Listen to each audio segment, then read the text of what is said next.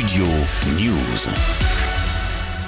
Le tombeau du pharaon Ramsès II est à Paris. La Grande Halle de la Villette accueille l'exposition Ramsès et l'or des pharaons, enrichi vendredi du prêt exclusif par l'Égypte du cercueil de Ramsès II, une première en France depuis 47 ans. En 1976, gravement touché, la momie du pharaon avait été restaurée par la France. En signe de reconnaissance donc et d'amitié entre les deux pays, l'Égypte a donc accepté de fournir son cercueil, un honneur pour la ministre de la Culture, Rima Abdul Malak nous retrouvons 47 ans plus tard, avec bonheur, avec émotion et avec humilité, l'écrin d'un souverain vieux de 30 siècles qui n'a pas pris une ride. En revanche, la momie n'a pas fait le déplacement car trop fragile. Le sarcophage arrivé il y a deux semaines dans la plus grande discrétion est la pièce maîtresse d'une exposition de 180 objets originaux entre momies d'animaux, statues, sarcophages, masques royaux, bijoux ou encore amulettes en or ou en argent. Rarement exposé, il raconte le règne d'un des pharaons les plus prestigieux de l'Égypte ancienne,